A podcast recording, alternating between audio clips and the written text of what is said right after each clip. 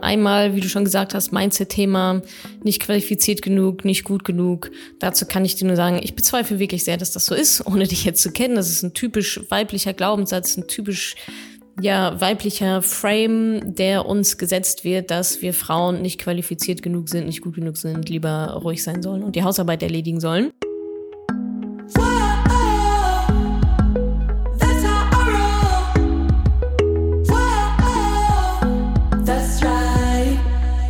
Salü, salü, ihr Podcast Pennies. Es ist Zeit für eine neue Folge vom Money Call. Money Call, was ist das eigentlich? Ziemlich einfach. Ihr schickt mir eure Fragen, die ihr habt, per WhatsApp-Sprachnachricht an eine Nummer, die ihr auf meiner Website findet, madamoneypenny.de slash moneycall. Da findet ihr alle Infos dazu. Schickt mir einfach eure Frage als Sprachnachricht über WhatsApp rüber und ich beantworte sie hier. Auch in dieser Folge wieder sehr coole Fragen. Vielen, vielen Dank dafür. Unter anderem geht es darum, lohnt sich das Mentoring eigentlich, wenn ich schon einen Sparplan habe? Macht es Sinn, dass wir in der Familie alle die gleichen ETFs haben oder sollten es unterschiedliche sein? Thema Mindset, ich bin nicht gut genug und wie kann ich eigentlich meinen Fokus behalten, wenn ich zwei Projekte laufen habe. Dann ging es noch darum, wie, wenn ich mich jetzt für einen anderen ETF entschieden habe, wie kann ich dann eigentlich switchen? Macht das Sinn? Unter welchen Voraussetzungen? Außerdem Familienbusiness meine Meinung dazu, sollte man mit Familienmitgliedern ein Business aufbauen, ja oder nein? Worauf gilt es da zu achten? Da habe ich auch ein paar coole Kommunikationstools für euch noch, egal ob jetzt Familienbusiness oder nicht. Die kann man, glaube ich, immer gut anwenden. Dann ging es noch um das Thema Ziele setzen. Woher weiß ich eigentlich, was ich vom Leben erwarten darf? Woher weiß ich, was ich später dann eigentlich genau brauche? Und zu guter Letzt Thema ETFs verkaufen. Da geht es darum, dass jemand ja jetzt Kohle braucht aus dem Depot und wann ist da jetzt ein guter Zeitpunkt, um zu verkaufen und nach welcher Methodik sollte das Ganze so ablaufen. Wenn ihr Fragen habt, wie gesagt, schickt rüber über WhatsApp madamoneypenny.de slash moneycall. Da findet ihr dann die Telefonnummer. So, vielen Dank für eure Fragen. Jetzt viel Spaß mit den Antworten. Hallo Natascha. Ich habe tatsächlich eine Frage und zwar, ich habe schon ein Depot, habe einen ETF-Sparplan laufen, habe einen Notgroschen etc. pp. Lohnt sich dein Mentoring trotzdem noch? Vielen Dank. Tschüss. Also die Inhalte und Ziele des Mentorings stehen ja auf der Website, dafür ist sie da, madamoneypenny.de slash mentoring. Und wenn jetzt jemand zu uns kommt, es gibt ja immerhin noch zwei Beratungsgespräche, bevor er überhaupt im Mentoring landet oder auch nicht, und sagt, ich habe hier schon einen Sparplan und ich investiere, habe jetzt hier ein Depot und Sparplan laufen und so weiter, dann ist das für mich erstmal kein Argument, das Mentoring nicht zu machen. Denn so einen Sparplan zu eröffnen, ja, das Das hätte ich gesagt, das kann meine Oma auch. Ja, das ist also, das ist jetzt keine Leistung und da steckt jetzt nicht sonderlich irgendwie, keine Ahnung, das Riesenbauwerk dahinter. Äh, so einen Sparplan zu eröffnen. Das ist innerhalb von zehn Minuten gemacht, irgendeine ETF rausgesucht, irgendeine Sparplansumme eingetragen, fertig. Bei dir scheint ja aber schon noch irgendwas zu sein. Wenn du sagen würdest, ja, ich bin komplett fertig, ich bin durch, ich habe alles genau ausgerechnet, ich habe mein Mindset stimmt, ich habe mein, mein Status quo, ich habe meine Rentenlücke inklusive Steuern, inklusive Inflation und nochmal Inflation. Ich habe hier genau meine Strategie, ich weiß, was ich zu tun habe in Krisen oder auch nicht. Ich habe meine Asset Allocation gemacht, ich habe meine Risikobereitschaft bestimmt bestimmt anhand auch eines psychologischen Profils. Also das ist jetzt alles natürlich, was wir halt machen. Ihr Mentoring, daraus ergibt sich dann deine Portfoliostruktur aus der Risikobereitschaft, daraus ergeben sich dann wiederum die ETFs, also die Sparplanbeträge, wie viel Geld in welchen ETF, welchen überhaupt, worauf muss ich bei der Auswahl achten und so weiter. Also es ist ja, wir machen im Mentoring nicht einen Sparplan, sondern wir machen eine komplette Finanzlebensplanung mit dem aktuellen Stand, den wir da natürlich haben. Also wenn jetzt jemand kommt und sagt, ich habe einen Sparplan, ja, das ist ja süß, ja, haben viele einen Sparplan, nur die wenigsten ähm, haben aber den Plan hinter dem Sparplan und warum das alles so ist, wie es ist. Und ich kann auf jeden Fall nur sagen, dass wir sehr viele Frauen im Mentoring haben, die schon mit dem Sparplan reingekommen sind, ja, die aber genau dieses Gefühl haben, was bei dir auch mitschwingt. Ja, ich habe jetzt hier mal was gemacht, aber so richtig sicher und äh, fühle ich mich damit jetzt noch nicht. Und die kommen dann rein ins Mentoring und machen erstmal den Unterbau, der halt notwendig ist. Und ja, landen dann wieder im Endergebnis bei einem Sparplan, aber bei einem anderen oder bei anderen ETFs oder die Gewichtung ist nochmal anders und vor allem, sie gehen dann mit dem Gefühl heraus zu wissen, aha, jetzt, jetzt weiß ich, was ich gemacht habe und warum. Und jetzt wackel ich nicht mehr. Daher rührt ja deine Frage. Wenn du nicht wackeln würdest, in irgendeiner Form auch immer, würdest du die Frage gar nicht stellen. Ja, dann wäre das Mentoring vollkommen uninteressant für dich. Ist es ja aber nicht.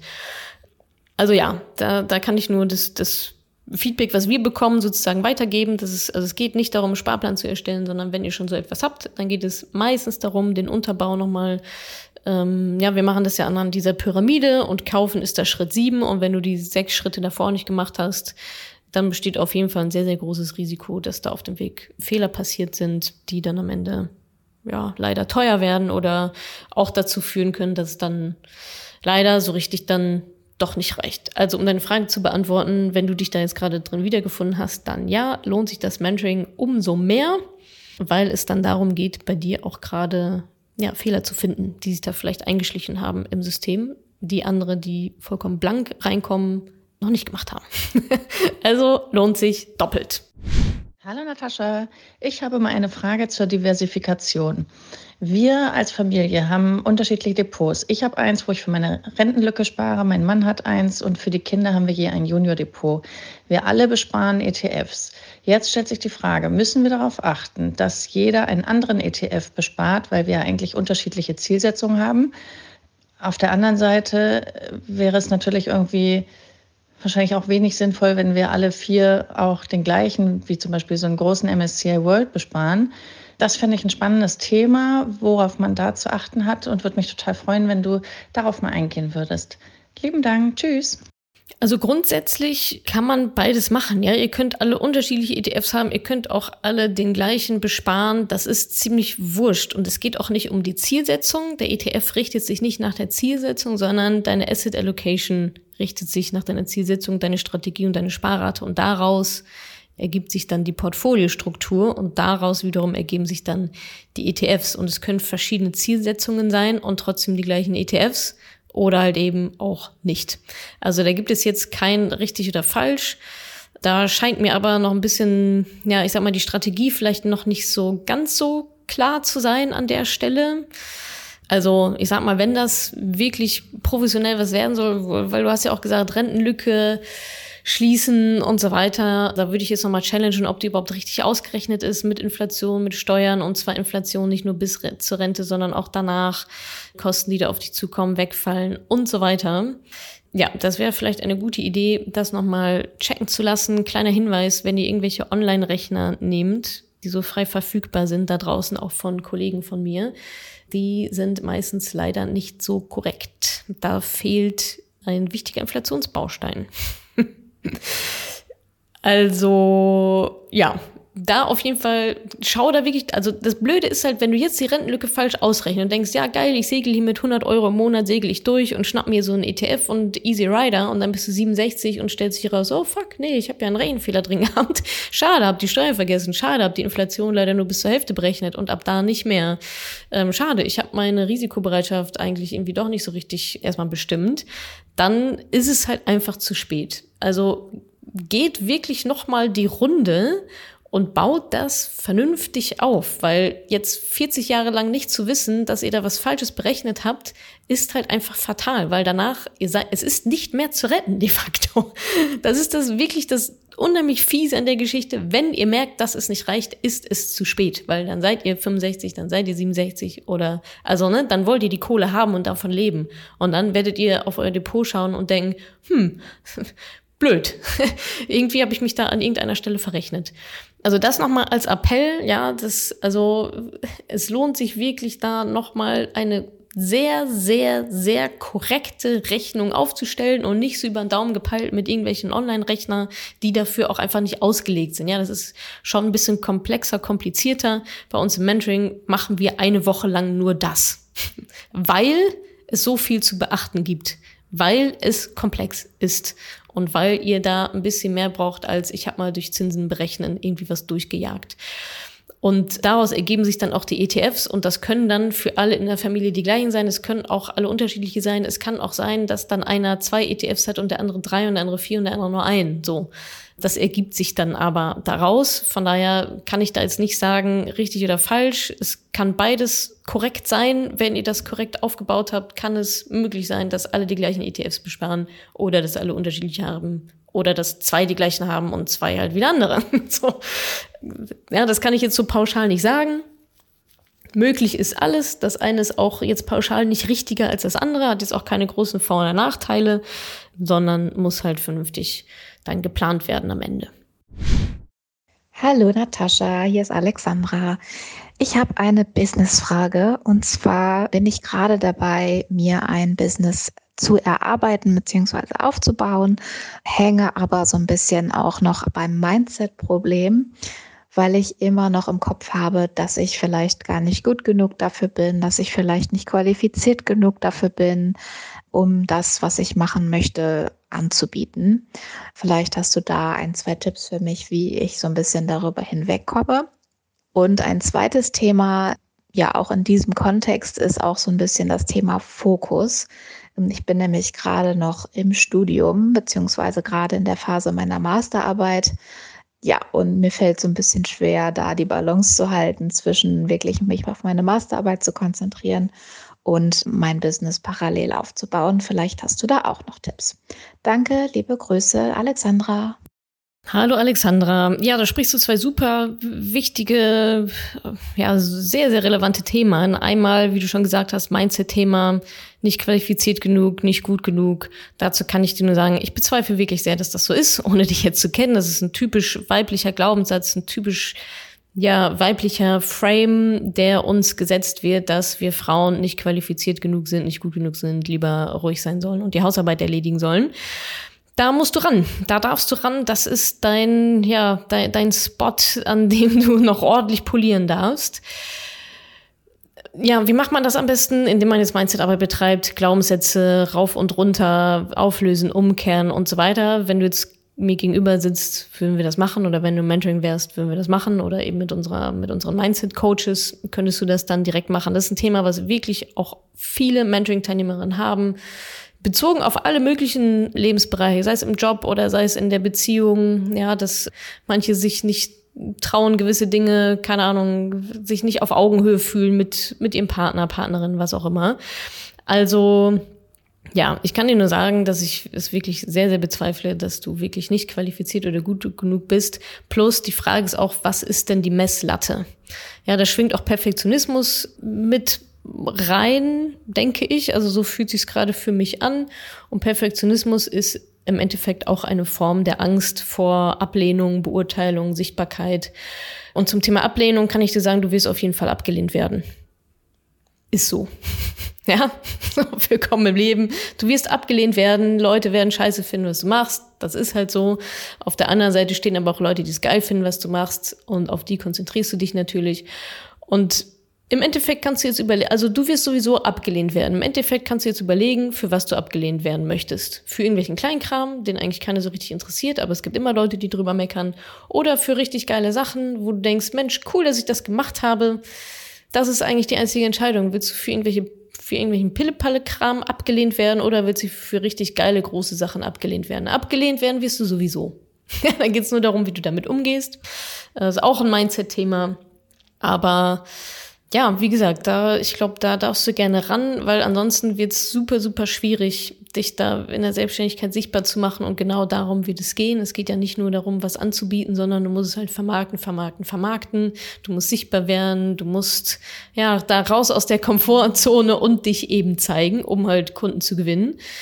Und ja, ich meine im Endeffekt auch nicht gut genug zu sein oder nicht qualifiziert genug zu sein. Du musst nur besser sein als deine Kunden. du musst das verkaufen können, was deine Kundinnen und Kunden brauchen. Du hast irgendetwas und deine Kunden haben es nicht. Und die wollen es haben und die bezahlen dich dafür, um diese Gap zu schließen.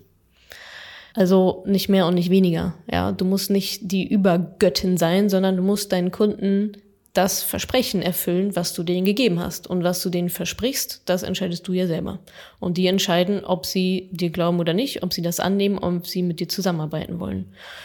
Und ja, alles andere ist dann, denke ich, Handwerk, Preisfindung und so weiter. Das spielt ja auch alles damit rein. Aber ich würde wirklich empfehlen, da in dieses Mindset-Thema nochmal genauer reinzugehen. Wenn du eh überlegt hast, ins Mentoring zu kommen, ist das definitiv nochmal ein Argument dafür, weil da haben wir dedizierte Mindset-Coaches, mit denen du mehrmals pro Woche sprechen kannst, um genau solche Barrieren dann aufzulösen, weil ansonsten wirst du dich höchstwahrscheinlich die ganze Zeit selbst manipulieren und die Sache vielleicht auch so ein bisschen aufschieben, was uns jetzt zu dem nächsten Thema bringt, Fokus. Masterarbeit versus Business aufbauen, dass du da nicht so richtig den Fokus hast. Ja, ist ja auch kein Wunder, du hast ja auch nicht einen Fokus, sondern du hast ja zwei. Das ist schon mal sozusagen ein kleiner Fehler im System, weil wenn du einen Fokus hättest, dann hättest du das Problem nicht, dich zu fokussieren, weil dann wäre der Fokus ja klar. Jetzt hast du zwei Sachen, einmal Masterarbeit und das Business aufbauen und jetzt hast du zwei Möglichkeiten. Entweder du ziehst erst das eine durch und machst dann das andere. Dafür klingt die Masterarbeit bei mir jetzt erstmal endlich. Ja, also da gibt es ja ein Abgabedatum. Das heißt, vielleicht ist es erstmal das durchzuprügeln und durchzukriegen und vielleicht dann entsprechend schneller und dann mit dem Business starten. Oder es parallel zu machen oder und beides vielleicht irgendwie nur so halb.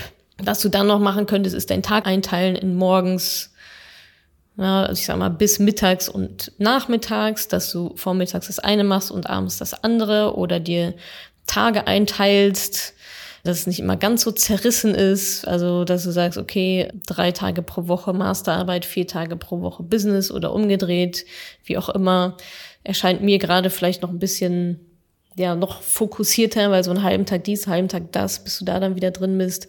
Aber generell ist es einfach schwierig. Finde ich nicht ideal, zwei so wichtige Sachen ähm, parallel zu machen. Meine Empfehlung wäre immer noch ganz klar, mach erst das eine, mach's fertig, mach einen Haken dran du wendest sehr, sehr viel Energie auf, zwischen den Themen zu switchen und dann wolltest du eigentlich das machen und so, also da hast du eigentlich vorgenommen, das für die Masterarbeit zu machen. Dann hattest du aber eher eine Idee für das Business und dann hast du daran gearbeitet und hast ein schlechtes Gewissen und dann schaffst du die Deadline nicht und so. Das ist, da geht einfach unheimlich viel Energie verloren für ja, dich selbst für dein, für dein Gedankengut, um dich selbst zu managen, was eben nicht in diese beiden Projekte fließen kann. Und das ist halt schade, weil das einfach sehr viel Energie und Zeitverlust dann am Ende ist. Also erstens Mindset da nochmal ran. Das sind ganz typische Glaubenssätze. Wenn du Bock hast, komm ins Mentoring. Das kriegen wir innerhalb von ja, ein paar Stunden dann hoffentlich weg. Und Thema Fokus. Ja, du brauchst meiner Meinung nach einen Fokus und wenn du es irgendwie hintereinander geschaltet bekommst, dann würde ich es hintereinander schalten. Erst Haken hinter die Masterarbeit machen, dann mit dem Business, Business aufbauen. Weil Business aufbauen, da machst du ja nie einen Haken dran. Ja, das ist echt, wirklich, jetzt wo ich drüber nachdenke, prügel diese Masterarbeit irgendwie durch. Das ist jetzt auch nicht ein Projekt von sechs Monaten, sondern, weiß nicht, ein paar, paar Wochen wahrscheinlich, was zumindest bei mir. Prügel das Ding irgendwie durch, mach parallel eine Ideenliste für, für das Business für eine Liste mit To-Dos und Sachen, die dir zwischendurch einfallen für das Business, wohl wissend, dass es jetzt nicht dran ist. Ja, so Ideen können ja auch mal ein bisschen noch gären und so weiter. Mach die Masterarbeit, gib die ab, mach dann Haken dran und dann voller Fokus auf Business. Ansonsten wirst du beiden Themen, glaube ich, nicht gerecht und verschwendest unheimlich viel Energie, ohne so richtig voranzukommen. Das wäre so meine Empfehlung. Das würde ich vielleicht machen in dieser Situation. Ja, ich wünsche dir ganz viel Erfolg dabei. Vielleicht sehen wir uns ja im Mentoring und ansonsten alles Gute bei der Masterarbeit und dann natürlich auch beim Business. Hallo Natascha, hier ist Alexandra. Ich habe noch mal eine kurze Frage zu ETF-Sparplänen. Und zwar habe ich mich gefragt, ähm, wenn ich jetzt schon einen laufenden Sparplan habe, beispielsweise eine Kombi aus zwei verschiedenen ETFs, und ich finde jetzt aber ETFs, die quasi besser passen, mir besser gefallen oder günstigere Konditionen haben, würde es dann Sinn ergeben, zu switchen, also quasi die Sparrate aus den alten ETFs rauszuziehen und dafür in die neuen zu investieren und die alten einfach liegen zu lassen? Oder macht es Sinn, einfach bei ETFs zu bleiben, für die ich mich entschieden habe? Ich danke dir. Ja, sehr schöne Frage. Umswitchen, umschichten von ETFs, wenn es bessere auf dem Markt gibt. Ja, der Prozess ist folgender. Du überlegst dir erstmal, ist dieser neue ETF jetzt wirklich so viel besser? Was genau ist da das Beste daran? Ist der kostengünstiger? Ist der irgendwie anders aufgestellt? Wo kommt er auf einmal her? Warum hast du den nicht früher entdeckt? Hast du dich vielleicht früher schon mal aktiv dagegen entschieden? Wenn ja, was hat sich dann jetzt geändert? Also erstmal die Entscheidungsfindung an sich. Dann natürlich auch die Frage, ist es mir den Aufwand wert, da jetzt rüber zu switchen? Und dann gibt es verschiedene Möglichkeiten, je nachdem, wie du das machen möchtest. Also wenn die Entscheidung ist jetzt, ja, ich möchte meine alten ETF nicht weiter besparen, sondern jetzt eben in den neuen reingehen, dann kannst du, ja, hast du im Endeffekt zwei Möglichkeiten. Also entweder du belässt es dabei, dass du den alten ETF, den du jetzt nicht mehr weiter besparen möchtest, da, dass du einfach den Sparplan stoppst und das so liegen lässt, wie es ist und ab da dann nur noch den anderen ETF dann besparst, den du dir jetzt neu ausgesucht hast. Das könntest du machen. Du könntest auch dann den Bestand am alten, des alten ETFs ver komplett verkaufen. Dann, ne, also kostet natürlich Geld. Und dann das Geld in den neuen ETF investieren. Dann hast du wahrscheinlich einen recht sauberen Cut, ist aber natürlich mit mehr Aufwand verbunden. Ja, aber das wäre dann wahrscheinlich eine recht saubere recht sauberer Übergang. So kannst du es dann machen.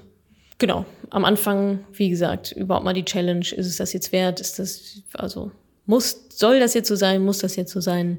Und dann eben die Methodik entweder komplett verkaufen oder liegen lassen musst du dich dann auch entscheiden, warum du, also musst du dann einfach auch sehen, wie dringlich und wichtig dir das jetzt ist, diesen alten ETF da loszuwerden. Ja, ist jetzt so schlimm auf einmal, dass du mit dem nichts mehr zu tun haben willst.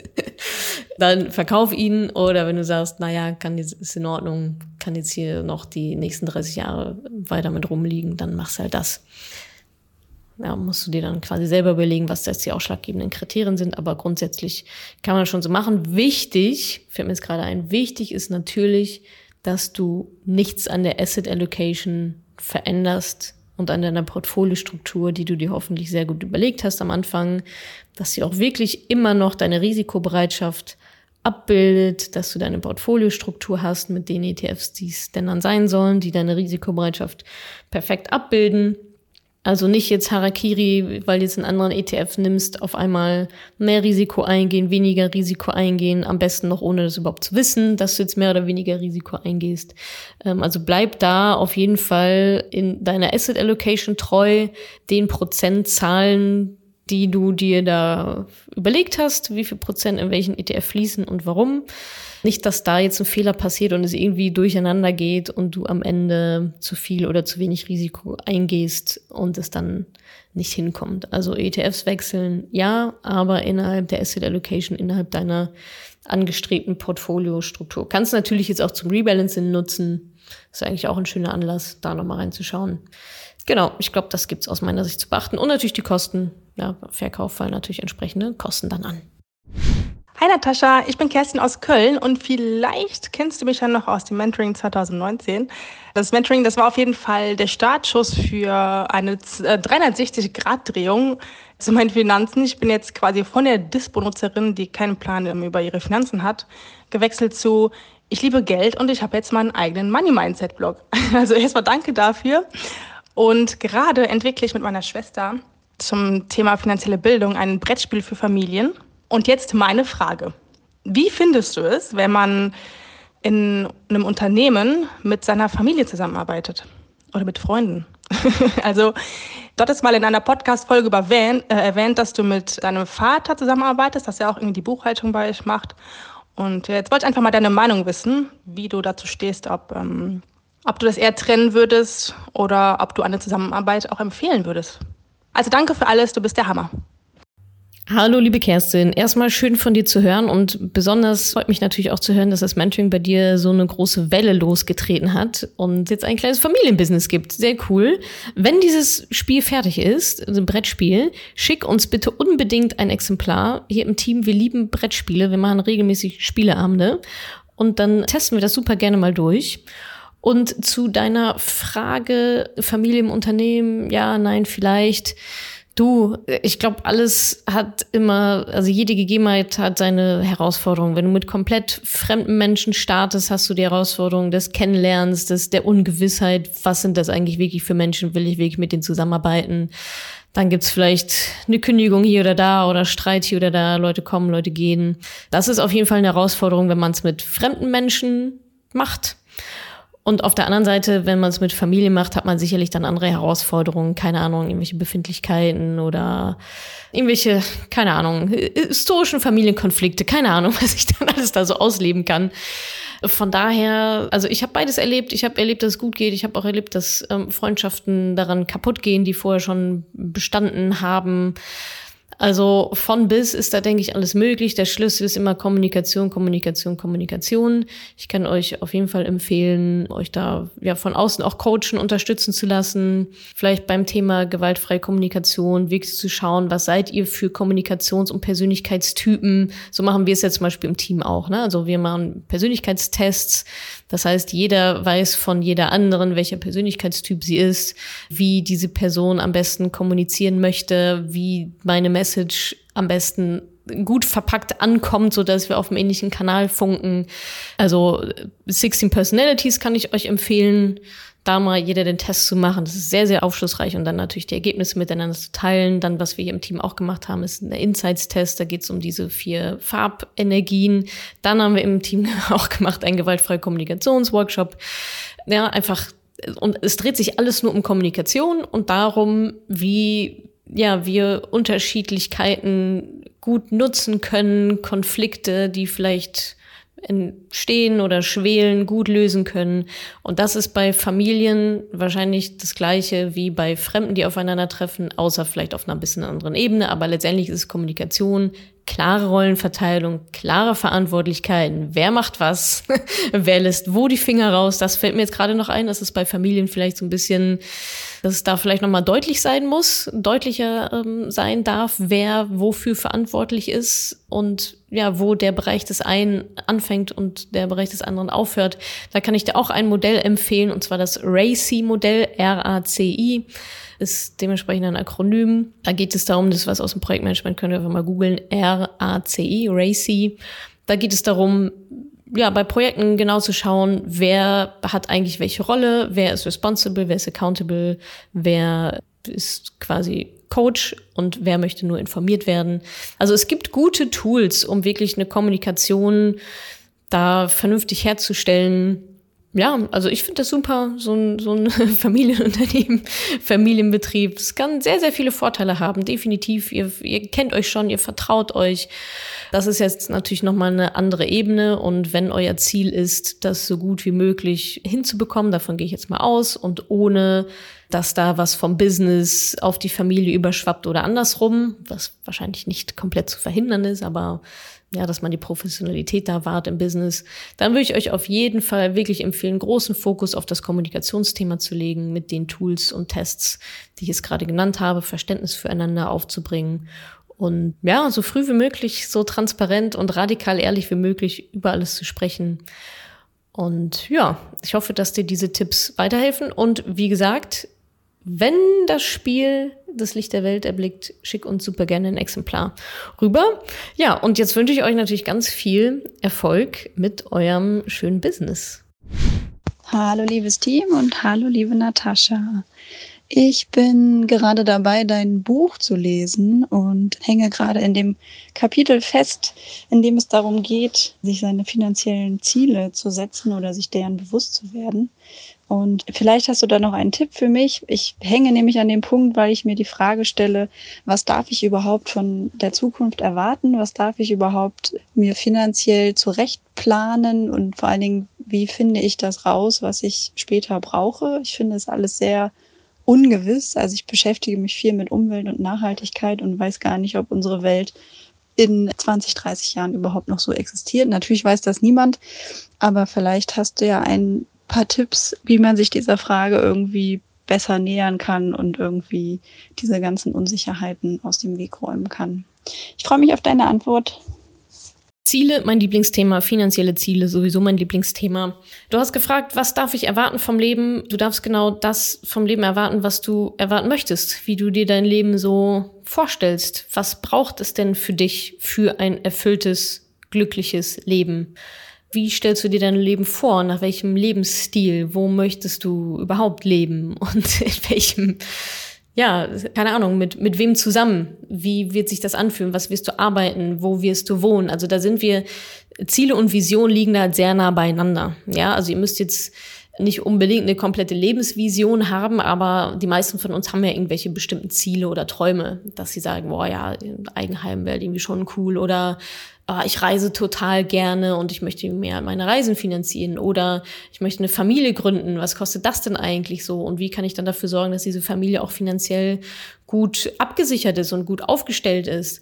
Oder ja, ich bin jetzt gerade noch in einem Job, der gut zahlt, den finde ich jetzt aber, ja, erfüllt mich vielleicht nicht so.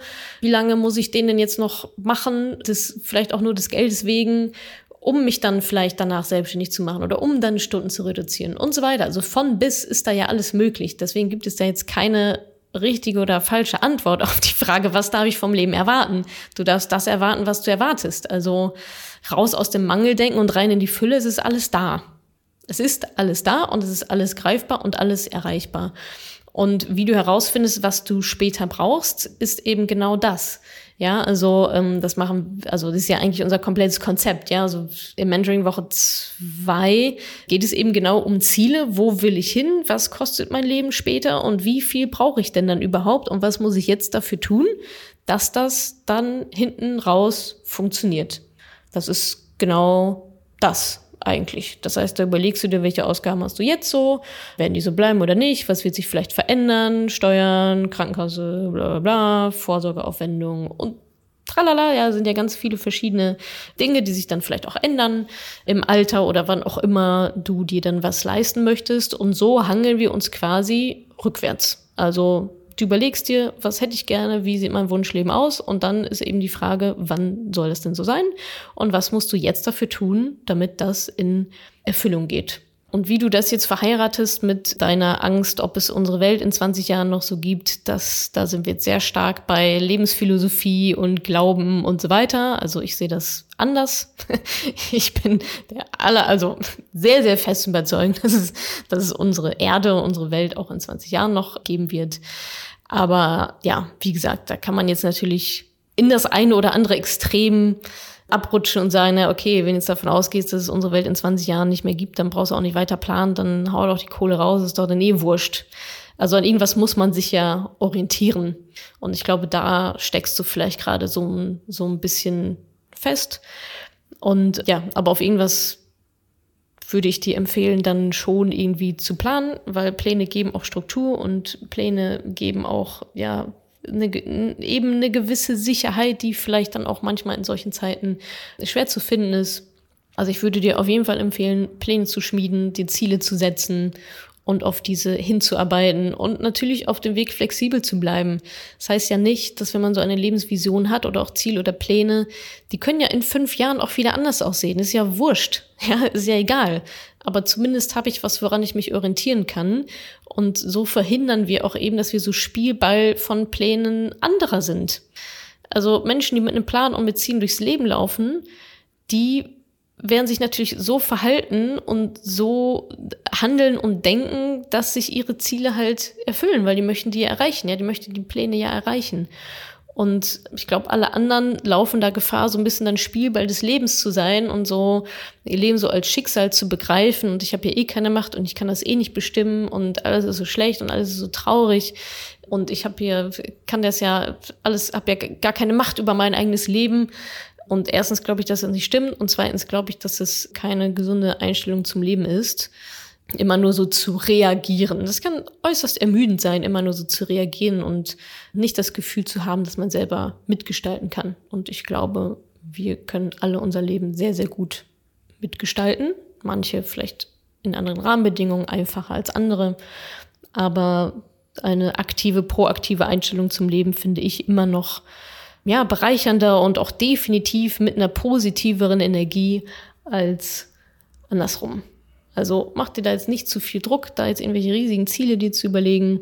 Geh, geh vom Endziel aus, überleg dir, wie dein Leben aussehen soll in 20, 30 Jahren, ganz grob und schau dann, welche Schritte du dafür gehen darfst, damit das dann auch wirklich so dann wahr wird. Hallo, liebe Natascha. Ich habe eine Frage zum Verkaufen von Fonds und Aktien. Zwar habe ich vor circa 20 Jahren angefangen, Fonds zu kaufen. Später kamen dann ETFs dazu. Und jetzt ist es so, dass in knapp zwei Jahren ein Teil der Hypothek bei mir fällig wird. Und dafür würde ich gerne ein Drittel oder müsste ich circa ein Drittel der Anteile verkaufen. Und dann in fünf Jahren später muss ich komplett eine neue Hypothek aufnehmen und würde dann zu dem Zeitpunkt ja auch wieder etwas verkaufen von meinen ETFs und den Fonds. Und meine Frage ist jetzt, wann sollte ich anfangen mit dem Verkaufen? Soll ich zum Beispiel quartalsmäßig einen kleineren Anteil verkaufen oder halbjährlich? Sicher nicht alles auf einmal. Vielen Dank. Hm, ja, etwas ähm, schwierige Frage, weil kann ich dir jetzt auch nicht so richtig sagen, wann ein guter Zeitpunkt zum Verkaufen ist. Deswegen vertreten wir eigentlich die Philosophie, nicht zu verkaufen, bis wir nicht in Rente gehen und dann peu à peu was abzunehmen. Bei dir ist jetzt was anderes. Das heißt, du brauchst das Geld zu einem bestimmten Zeitpunkt und hast jetzt natürlich das Risiko ja, des Verkaufszeitpunktes. Und genau das wollen wir normalerweise umgehen. Deswegen sagen wir immer, am besten wäre es, wenn man das Geld nicht zu einem bestimmten Zeitpunkt dann braucht. Also erstmal, du hast was erzählt von einzelnen Aktien, von Fonds und von ETFs. Deswegen gehe ich mal davon aus, dass da auch noch aktive Fonds mit dabei sind. These, die würde ich dann mal als allererstes loswerden. so oder so, so schnell wie möglich und in ETFs umschichten oder dann halt einfach die Kohle dafür nehmen. So könnte man es jetzt natürlich auch abtragen, ne? dass man sagt, was sind denn so die teuersten Geschichten gerade? Was sind so Dinge, die ich seit 20 Jahren vielleicht im Depot mit rumschleppe und eigentlich weiß, dass sie Quatsch sind und sie nicht mehr haben will? Da steht natürlich dann aktive Fonds an allererster Stelle. Das könnte also eine Strategie sein, zu sagen, die jetzt mal zuerst weg und zwar dann wahrscheinlich so schnell wie möglich, weil die verursachen ja immer nur noch mehr Kosten. Und ansonsten ja, glaube ich, ist eine gute Idee, peu à peu das zu verkaufen und ja, dementsprechend die Verkaufszeitpunkte dann zu streuen. Auch da kann es sein, dass du dann einen blöden Zeitpunkt erwischt, aber in den sauren Apfel musst du jetzt beißen. Es kann auch sein, dass du dadurch Rendite flöten geht, in den sauren Apfel musst du dann auch beißen. Ja, also beides ist möglich. Du kannst einen sehr guten Verkaufszeitpunkt erwischen. Wenn du jetzt irgendwie morgen verkaufst, nächste Woche hätte aber auch ein besserer sein können, weil es bis dahin nochmal gestiegen ist. So ist es dann jetzt. Auf der anderen Seite kann heute ein sehr guter Verkaufszeitpunkt sein, weil nächste Woche ist das Ding im roten Bereich oder ist es gefallen. Das kannst du nicht, das kann keiner vorhersehen, das kann niemand steuern. Ich an deiner Stelle würde es stückeln, vielleicht, ich weiß jetzt nicht, wie viel Zeit noch ist, aber vielleicht, keine Ahnung, so alle zwei Wochen ein bisschen was verkaufen oder so, um verschiedene Verkaufszeitpunkte mitzunehmen, um eben dieses Risiko des falschen oder eines nicht so optimalen, eines einzigen nicht so optimalen Verkaufszeitpunkts zu minimieren. Das würde ich auf gar keinen Fall machen, zu sagen, okay, ich verkaufe jetzt hier alles an dem und dem Tag ja, es ist nur so mein, meine Herangehensweise, um da auch nochmal das Risiko ein bisschen zu streuen. Ich weiß jetzt nicht, um welche Beträge es sich handelt, aber ich meine, wenn du sagst, du bist ja seit 20 Jahren investiert, dann wirst du ja wohl die derbste Rendite mitgenommen haben. Also dürfte da jetzt eigentlich nicht großartig was im roten Bereich sein. Von daher, vielleicht brauchst du dir auch gar nicht so einen Kopf zu machen mach so, wie es sich für dich gut anfühlt. Wenn du sagst, es ist mir alles egal, ich habe hier meinen Schnitt gemacht, ich möchte so wenig Aufwand wie möglich haben, dann verkaufst halt alles in einem Tag, fertig, bums aus und da musst dann halt damit leben, dass vielleicht nicht so der optimale Zeitpunkt war. Wenn du sagst, mir ist es lieber, das zu streuen, dann streu es halt über verschiedene Wochen oder Monate und verkauf immer ein bisschen was. Kostentechnisch wäre dann halt noch die Frage, ne? Das wäre jetzt vielleicht noch ein Argument. Ich weiß ja, wie gesagt, jetzt nicht, was das für irgendwelche Fonds sind. Ist es vielleicht kostengünstiger, alles auf einmal zu verkaufen, anstatt immer wieder, weil natürlich Transaktionskosten anfallen. Das könntest du dir noch anschauen und ansonsten mit einkalkulieren. Ja, ich glaube, das sind so die beiden Faktoren. Steuerlich kann es natürlich auch noch ein Faktor sein.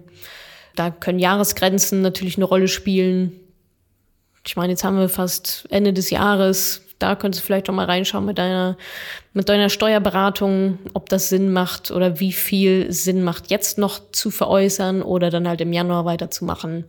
Das sind so die Punkte, die mir jetzt gerade einfallen. Also einmal Verkaufszeitpunkt, streuen oder nicht. Transaktionskosten beachten, was da mehr Sinn macht und steuerliche Geschichten, Freibeträge und so weiter, ob es dann sinnvoller sein kann, etwas ins nächste Jahr zu verschieben. Ich hoffe, das hat jetzt erstmal so geholfen. Ich hoffe, ich konnte dir in dieser Podcast-Folge einiges Neues vermitteln und vor allem Lust auf mehr machen. Wenn dem so ist, wenn du dranbleiben möchtest, dann habe ich was für dich, nämlich meinen kostenlosen Newsletter. Dort bekommst du regelmäßig Tipps, Tricks sowie alle Neuigkeiten aus dem Madame Moneypenny Universum, denn News gibt es dort immer zuerst. Also einfach kostenlos anmelden auf www.madamemoneypenny.de slash newsletter und dann bekommst du schon ganz bald Post von mir.